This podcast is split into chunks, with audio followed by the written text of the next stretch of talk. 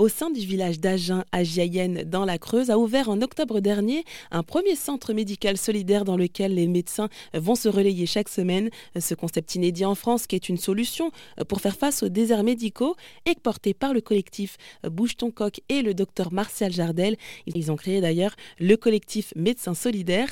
Bonjour Martial Jardel. Bonjour. Alors merci d'avoir accepté cette invitation. Euh, avant de parler justement donc de ce premier centre médical solidaire, est-ce que vous pouvez euh, bah, vous présenter auprès auditeurs et auditrices? Moi, je suis un jeune médecin généraliste de 32 ans. Je suis donc euh, diplômé depuis euh, trois ans maintenant et en sortant de la fac, j'ai absolument voulu euh, vivre la, la, liberté qui était offerte par ce, ce, diplôme. Et donc, je suis parti faire un, un, tour de France des remplacements pendant cinq mois. Je suis allé remplacer dans, dans dix déserts médicaux. Et puis, en revenant, j'ai eu envie de, de m'engager pour lutter contre les déserts médicaux. Donc, je suis à moitié installé en, en Haute-Vienne comme médecin généraliste avec une activité libérale. Mmh. Et puis, pour autre moitié, je pilote ce projet médecin solidaire qui demande beaucoup de travail, euh, mais c'est passionnant. Et bien justement, alors comment est-ce qu'elle s'est faite cette connexion avec euh, Bouge ton coq, donc euh, l'autre euh, fondateur de, de, ce projet? Alors j'étais justement revenu de ce Tour de France en me disant euh, euh, il faut absolument qu'on fasse quelque chose. J'étais en train d'y réfléchir. Et puis je rencontre Bouge ton coq à ce moment-là qui me contacte suite à ce Tour de France qui avait été un, un petit peu médiatisé parce que ça avait un peu surpris quelques journalistes de voir un médecin généraliste en camping-car. Et donc cette petite visibilité là m'a permis d'être remarqué par Bouge ton coq, qui cherchait aussi quelque chose à faire sur les déserts médicaux. Et donc, euh, on a eu une convergence de valeurs humaines euh, immédiate, on s'entend très bien et ça compte. Et on a réfléchi ensemble et un jour, je leur ai présenté l'idée euh, de médecins solidaires qui a été un petit peu comme une une illumination à un moment. Je, je me suis dit, mais, euh, mais si on peut pas demander beaucoup euh, à peu de médecins, peut-être qu'on peut essayer de demander peu, mais à beaucoup de médecins. Et donc, euh, bah, le premier centre médical solidaire a été inauguré, comme je disais, donc à Agen en Creuse. Bah alors, qu'est-ce qu'il en est alors de ce dispositif? Parce que maintenant, ça fait quelques mois hein, que ça a commencé? Oui, donc le, le principe, vous, vous l'avez peut-être déjà, mais c'est qu'il y ait un médecin chaque semaine.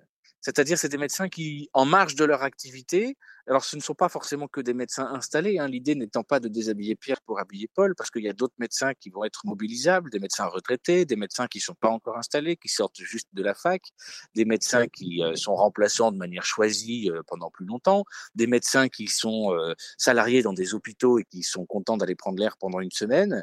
Et toute cette population de médecins-là se mobilise dans le projet et en marge de son activité consacre une semaine pour tenir la permanence médicale dans le centre euh, Donc tout est organisé sur ce mode opérationnel.